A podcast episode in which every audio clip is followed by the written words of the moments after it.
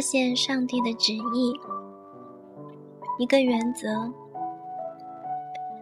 当我们向智慧人咨询时，上帝通常会借着他们的口写明自己的旨意，从而引领我们。一个警告：固执可能会毁了你的一生，傲慢可能会使你成为圣女。我怎么能知道上帝希望我嫁给谁呢？这是一个被问的最多的问题。因为你一生最重要的决定，就是要找到并嫁给那个上帝为你预备的人。既然这是关乎我们余生成功与否的大事，那么是不是上帝？为此，就给我们定下了一个可操作的程式，只要我们一步步环环相扣的操作，中间就不会有任何差错呢？并非如此。请见本章《勇气与忠诚》一节中男人的评论。上帝的道路不是我们的道路，心灵的历程，浪漫的旅途。神秘多彩，让人惊奇不已。爱情充满了激情和超乎逻辑的吸引力。每个人的爱情故事都有一段奇妙的旅程。接下来，让我们听听琳达的故事。第二章：向谁敞开心扉？我叫琳达。我二十三岁的时候就开始考虑结婚的问题了，但我不是那种只顾胡思乱想的人。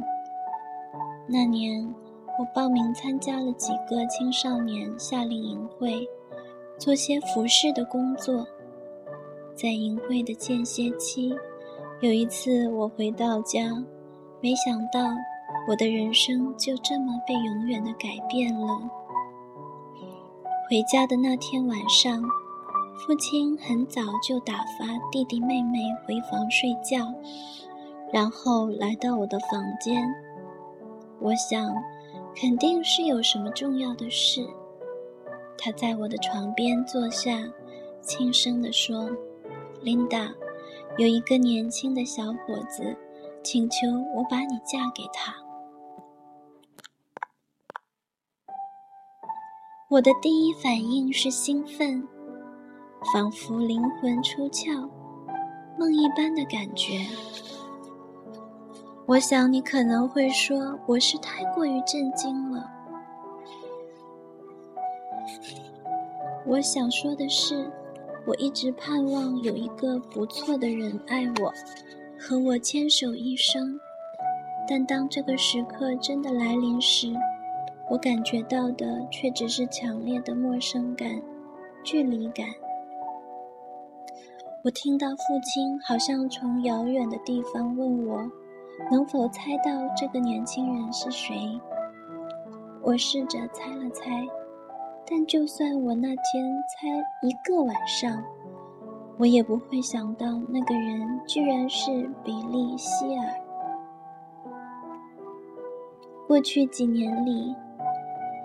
在不同的小组中，我偶尔见过比尔几次，但从来没有真正和他交流过。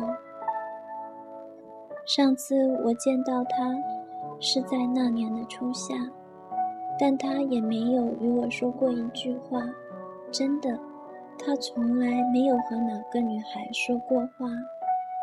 他看上去冷漠而拘谨。我有点怕他。我一直认为我对自己所要嫁的人，至少应该有一些了解。要让这个陌生人成为我的丈夫，现在我心里真是有些犹豫不决。爸爸花了一个小时耐心地劝导我，最后我勉强答应给他一个机会，但只限于认识一下而已。我不会承诺我要嫁给他。我们通了几天的电邮，绝大多数情况都是他来回答我的问题，比如他是谁，为什么会选择我，以及他的人生目标是什么。参见比利的故事一段。紧张，岂止是紧张，简直就是一团糟。我的意思是，你能想象这样的事情发生在你身上吗？一个素不相识的人想和你结婚，你有什么感觉？没错，就像你所想象的那样，你体会到我的感受了。耐心是意志的行为，至少表现的有耐心是意志上的行为。所以我决定，我绝不会以任何形式和他主动联系。如果他给我发来电邮，那么我会回复他。按照我的行程计划，几天后我就要出发参加另外一个夏令营会。我现在还神志健全，我可不想把这件事就这么悬着。我打算在我出发之前见见 Billy，但我决定绝口不提此事，除非他提出要见面，否则我就一直等着。我就那么干等着，六神无主的瞎想着，真是不好受啊。不过，为了这一刻。我花了二十三年来训练我的耐心，现在可不是出错的时候。我有意识地告诉他，几天后我就要去参加营会。感谢上帝，他是一个积极争取的人。当天晚上，他就邀请我们一家第二天一起聚一下，所以我不必等了。我父亲绝对太出色了。为了使这次见面不至于太紧张，他把所能想到的每件事都考虑好了。但我还是很紧张。水到渠成，未来的贤妻快婿面对面的相见了。我们像木雕一样十分僵硬地握了握手。我突然很羞涩。虽竭力克服，但毫无办法。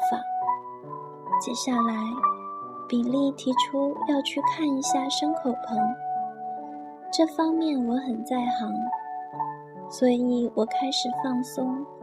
我向他介绍我的那些动物们，告诉他饲养它们给我带来的快乐。我们相互心不在焉地讲了一些故事，但都没。都没能切入主题。最后，我实在不能再等了，所以我直截了当地问他为什么要求婚。他的回答非常直白：“我想在以结婚为目的的前提下来了解你。”那一天就这样过去了。一天下来。我所取得的成果是，我至少知道了自己不讨厌他。事情就这样开始了。我父母一再提醒我，保证不能冲动，但我知道自己无法坐在那里一直困苦下去。我必须得了解他才行。一个女孩。怎么能凭空知道是否应该与一个陌生人谈恋爱？是否会风风光光、快快乐乐地嫁给这个人呢？不可能的事。所以我打电话给比利，告诉他我第二天要进食祷告，提醒他不要给我打电话或者发电邮，以免我因此分心。我做了祷告，又和我父亲谈了谈，然后我又拜访了一位非常有智慧的长者，他曾经几次给过我很好的指导。和他一起交流祷告后，我回到家里，又和我的妈妈谈了谈。我权衡着每个人的建议。我知道他们每个人都深深的爱着我，都希望我能幸福。他们的建议都很慎重。带着他们的建议，我回到自己的房间。我必须得自己做出选择。无智谋，民就败落；谋事多，人便安居。箴言十一章十四节。不先商议，所谋无效；谋事众多，所谋乃成。箴言十五章二十二节。那天晚上，我的心里有了平安。我坐下来，把我的想法认真地写了下来，作为答复。我打通比利的电话，把我的想法读给他听。我告诉他。我不爱你，几乎不认识你，但我感觉上帝在这件事上做工，所以如果你愿意给我时间，我愿意试着去爱你。我答应比利求婚后的那个早晨，我出去晨练。当我跑步的时候，我哭了，我向上帝祈求说。在我们结婚之前，请让我感受到与他恋爱的喜乐吧。一个月以后，我们订婚了。我知道这看起来太快了，但我有从上帝而来的信心和确据，这就是上帝对我的旨意。而我的父母喜欢且尊重他。这让我更加有安全感，我的心真的有平安。我一开始就很尊敬他，因为我知道他行事诚实，在上帝面前没有诡诈。他为我而感恩，也为我喜乐。看到他对我的爱和情谊，这让我很受感动。我感觉到他很在意我。因为在众人之中，他选择了我，我很容易就向比利敞开了心扉。是的，上帝回应了我的祷告。我知道我完全爱上了这位优秀的男士。三个月之后，我们结婚了。当我们依靠上帝时，上帝所赐的祝福远远超出我们自己的想象。能有机会分享我们相爱的故事，我很激动。我希望这样的祝福也临到你们身上。比利的故事。问：你为什么会被琳达所吸引？答：我第一次见到琳达的时候，绝对不是你们所说的那种被深深吸引的感觉。那时，我也没有准备要结婚。我和琳达碰巧都在一个家庭中心工作。我们初次见面很放松，他认识我的哥哥，所以他停下来和我哥哥谈论向年轻人宣教的事情。他很阳光，对自己所做的事情充满了兴趣。我被他的宣教热情所感染，我看得出他的生命充满了活力，他的脸上一直洋溢着喜乐之情，以及对生活、对宣教的向往之情。在女人身上，这点非常有吸引力。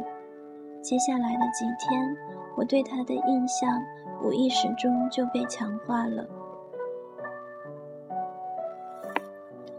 这里有一个祭司型男人的评语，我完全同意这一点。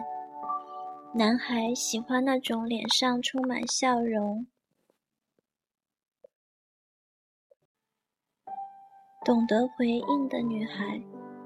这样的女孩，无论在做什么事情、说什么话时，总是安静而喜乐的。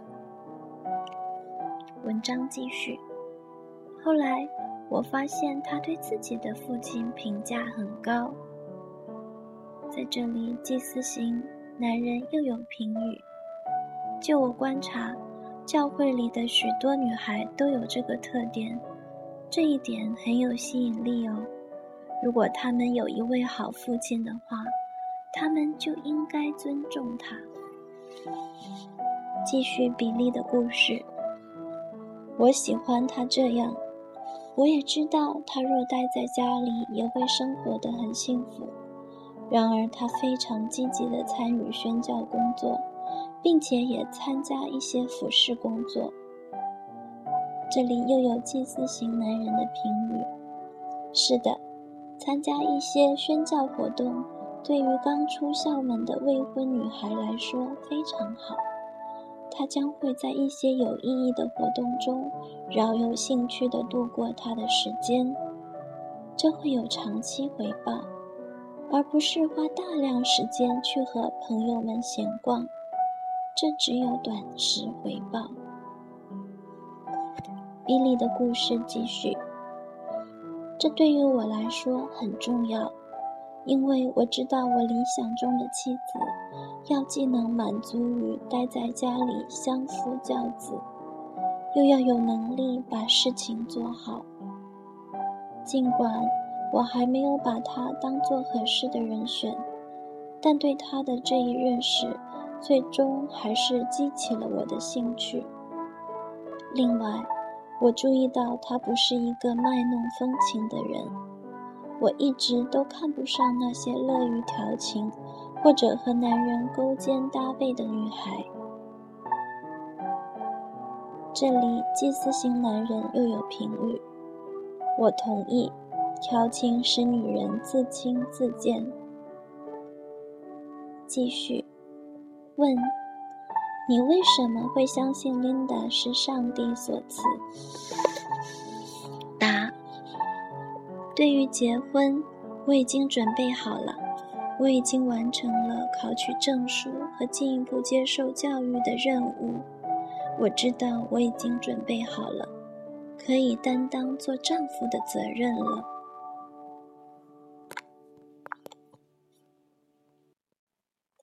这里有一位君王型男士的评语：知道自己已经可以承担起做丈夫的责任了，这对于男人来说很重要。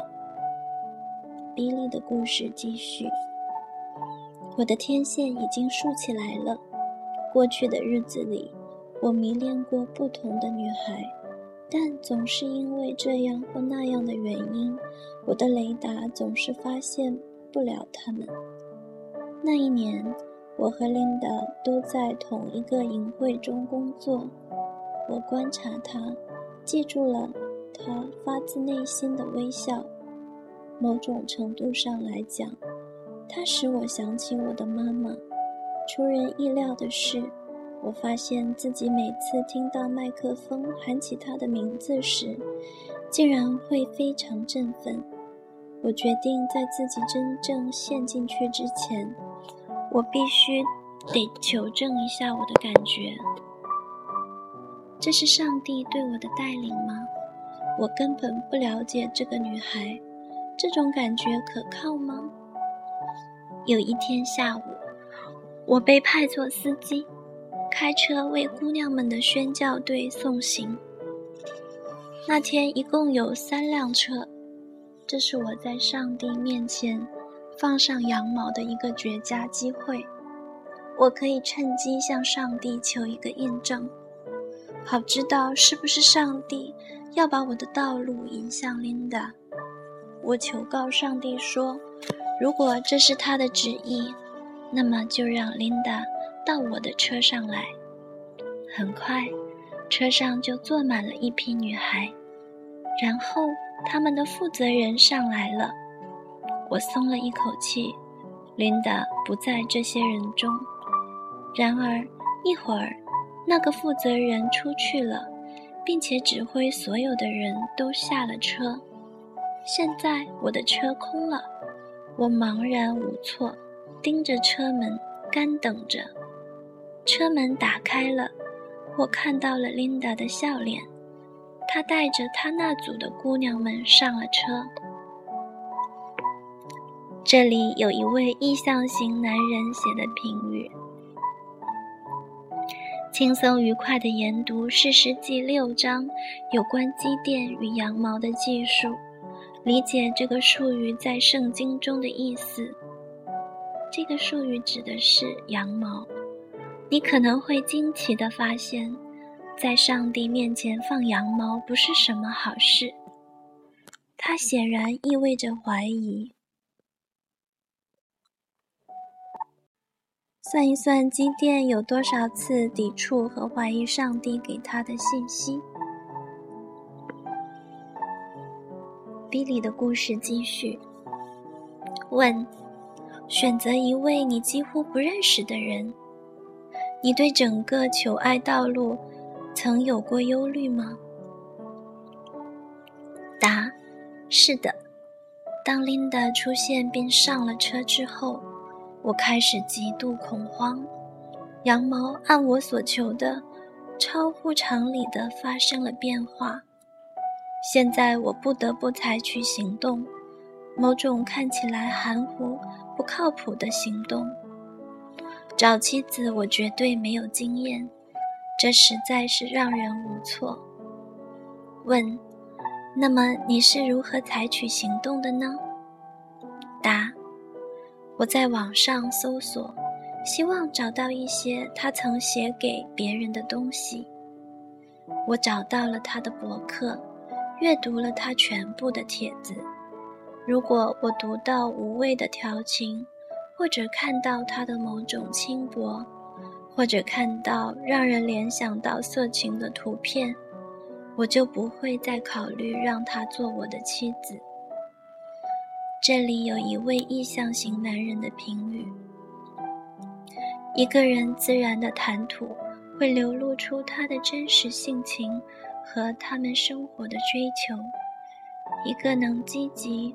智慧的掌管自己生命的人，和一个被动、愚拙的被生活牵着鼻子走的人，他们的谈吐差异极大。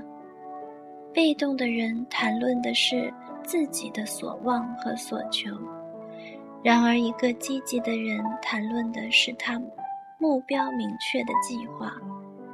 被动的人谈论人和事。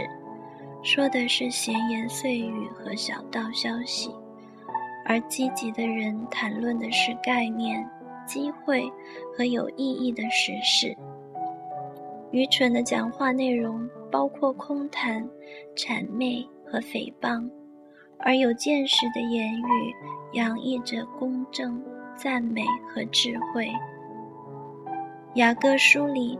把舌头与船的舵和掌舵的人相提并论，认为舌头就像马的脚环一样，舌头一动，白体都受牵连。雅各书三章十二节，你不能一边说着荒谬和毁谤的话。一边却期盼你的人生充满了祝福和价值。你与人谈话的主题是什么呢？继续比利的故事。我姐姐是琳达的朋友，我给她发电邮，问了她一些问题：琳达工作努力吗？她聪明智慧吗？他善于调整自己吗？我需要明确的知道，他不是一个墨守成规的人。我也询问了他在音乐、穿着和电影方面的兴趣，因为我认为这些事情会影响到我将来的孩子。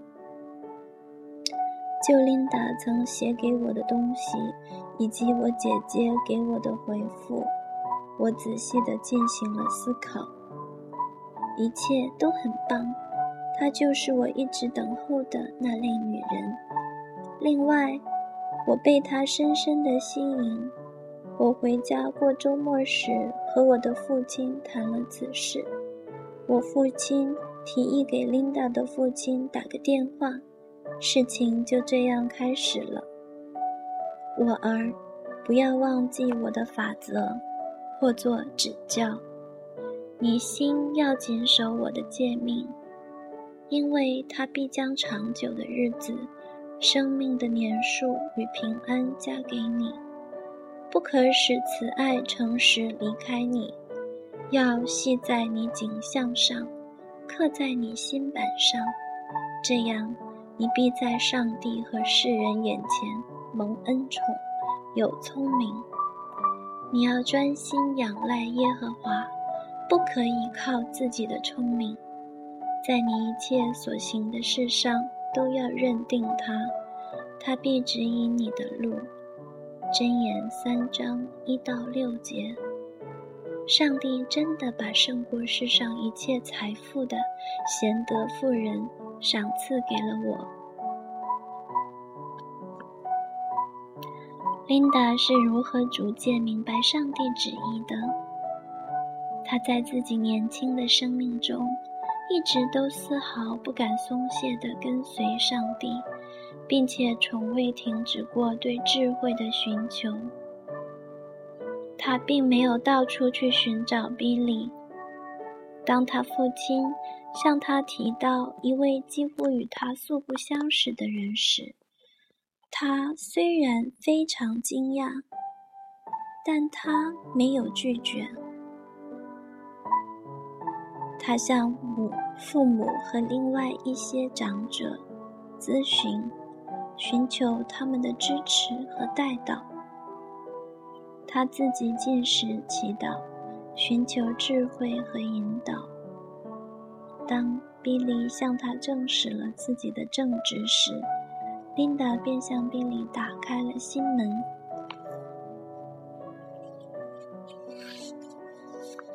比利是怎样明白上帝的引导的？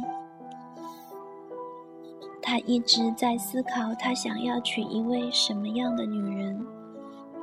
他一直等候到他确知自己已经有能力养活和关爱自己的妻子时，他才真正开始认真的寻找。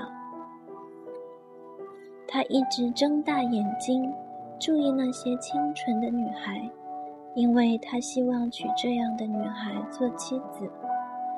他对那些卖弄自己的女孩不屑一顾，他不希望这类女孩。成为他孩子们的妈妈，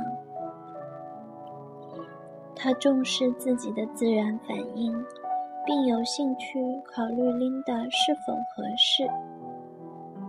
他祈求上帝给他一个清楚的回答。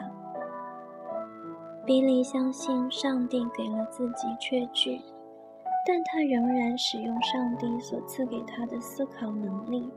想方设法寻找一切关于琳达的信息，来判定琳达是否适合做他的妻子，以及他孩子的母亲。当他掌握了所有关于琳达的信息时，他向自己的父亲寻求忠告。当一切都水到渠成后，他殷勤地追求他所选定的女孩。直到赢得他的爱。这里有一位祭司型男人的评语：要清楚，不是每个故事都一模一样，他们幸福的结合了，这很棒，但不是每对恋人都要进展的这么快。尽管是男人先表白的。但上帝是分别在男人和女人身上做工的。在第一章《豆蔻年华的爱情》里，你应该会记得有几个女孩子。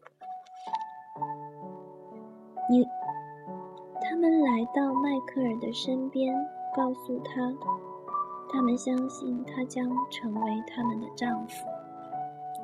但迈克尔并不为之所动。他对这些人也没什么印象。他知道，上帝如果真的这样做了，那么上帝首先会把这件事情告诉他，尤其是这么重要的决定。上帝希望男人是灵性的带领者，他将以带领者的身份开始他的婚姻生活。而我，尽管我觉得上帝已经向我说话，但我从来没有吐露过一个字。我只是在预备自己，使自己有能力工作、服侍、宣道。然而，在那七年之中，他并没有注意到我。女人如何明白上帝的带领？明白上帝要她嫁给谁呢？她在年轻的时候就要敬畏上帝。她应坦然地寻求忠告，借助他人的见解和判断力。他应知道固执己见是愚蠢的。他应以勤劳为荣，愿意做一位好妻子。他应为他身边有权柄的人祷告，这样他们会帮他留心任何一个可能适合做她丈夫的好男孩。他耐心而充满喜乐的等候，他寻求可以服侍的机会。当令人尊敬的男子向她求婚，而那些为她守望的人也感觉这个男人不错时，他也会真诚地寻求上帝的引领。勇气与忠诚。圣经中有两卷书是以女人的名字命名的，即《以斯帖记》和《路德记》。然而，以斯帖和路德的婚姻却是令人摆布，或是由他人设计安排的。以斯帖是一个年轻的犹太姑娘，也是一个孤儿，她和叔叔生活在一起。有一天，政府官员要把她从家里带走，被带进了王宫，并被告知他被选中了，因此他要和数不尽的佳丽们待在一起。他有可能会成为异教国王的妻子。这个国王。已经废掉了他的第一任妻子，只因他不顺服他。然后，这个国王和以斯帖共度一宵后，便指定让以斯帖做王后。你能想象这件事对这个童贞女所造成的伤害吗？但这只是灾难的开始。由于一个政治阴谋。法令颁布，所有犹太人的生命危在旦夕。那时还没有人知道以斯帖也是一个犹太人。他原本可以偏安一隅，但是以斯帖知道上帝把他放在这个位置上是有原因的。他必须想个办法，废除这个强势。邪恶的政治头领的不义法令，这需要勇气和智慧，并且要极其灵巧。以斯帖是一个勇敢的女人，她敢于置生生死于度外。她也是一个充满智慧的女人，她不鲁莽行事。最后。靠着智慧和勇气，她得到了国王的宠爱，拯救了整个以色列民族。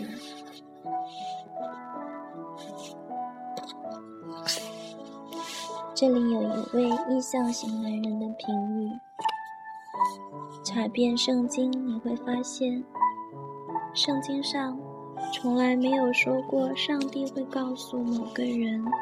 你会和谁进入婚姻？上帝也没有进一步证实过谁的选择。上帝只是描绘出敬虔之人的特点，并应许赐智慧给那些寻求的人。接下来，就要你自己在生命中去寻找、去选择。是的，上帝多次在人们的生活中，甚至是婚姻中做工引导。但仔细考虑一下，上帝这样做。是要促成他自己的目标和旨意，而不是因着个人的缘故。他在圣经里，他在旧约里配合了各种婚姻，因为他需要在以色列国中存留一个特别的血统，直到耶稣降生，而不是因为这些人的原因。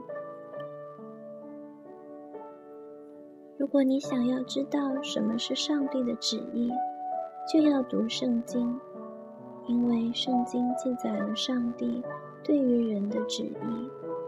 如果你所感兴趣的人符合上帝对于近前人的要求，那么你的这一选择就与上帝的旨意一致了。上帝看重慎重、有远见。未雨绸缪的人，阅读雅各书四章十三到十五节，你就会明白，做计划并没有什么错，只是在计划中要给上帝留下做工的空间。上帝有独特的计划，有时他的计划与我们的生活相交叉，而此时我们就要顺服上帝的计划。继续想一想以斯帖的生活吧。她的婚姻是被人安排好的，她没有选择的权利。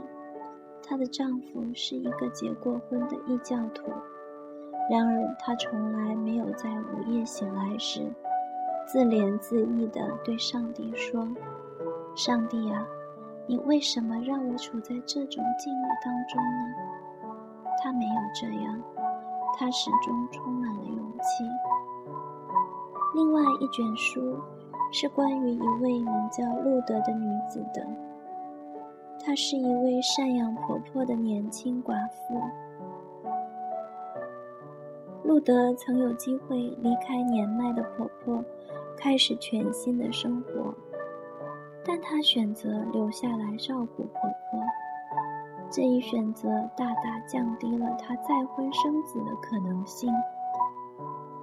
为了养活自己和婆婆，路德每天到拿俄米一个亲戚的田里去拾麦穗。富有的波阿斯注意到了在他田里辛勤工作的路德，他跟在他的仆人后面捡遗留下来的麦穗。波阿斯对路德的勤劳和他对婆婆的孝心印象深刻，但已经上了年纪的波阿斯还是没有想到让路德做自己的妻子。是拿俄米的建议安排，使波阿斯开始留意年轻的路德。当你读这个故事的时候，你会发现，路德始终相信。并顺服拿俄米的一切吩咐。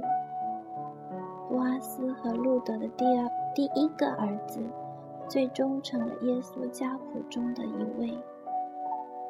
路德的故事里充满了忠诚与与信实，在圣经里，现实一直都有极高的价值。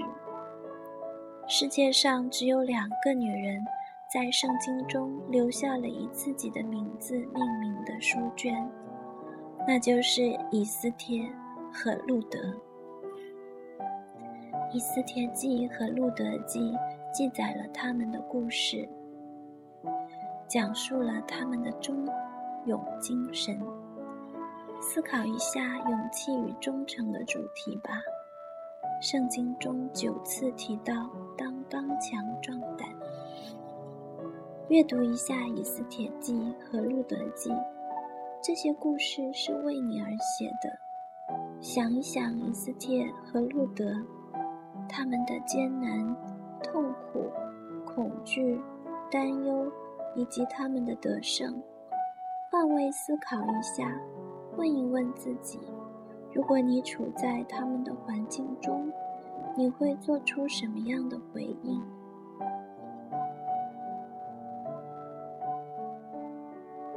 你的百宝箱，我们的浪漫幻想常常僭越上帝的旨意。你是否愿意寻求他人的忠告？当你有机会寻求他人的忠告时，你会向他人敞开自己吗？现在，把你的承诺写下来吧。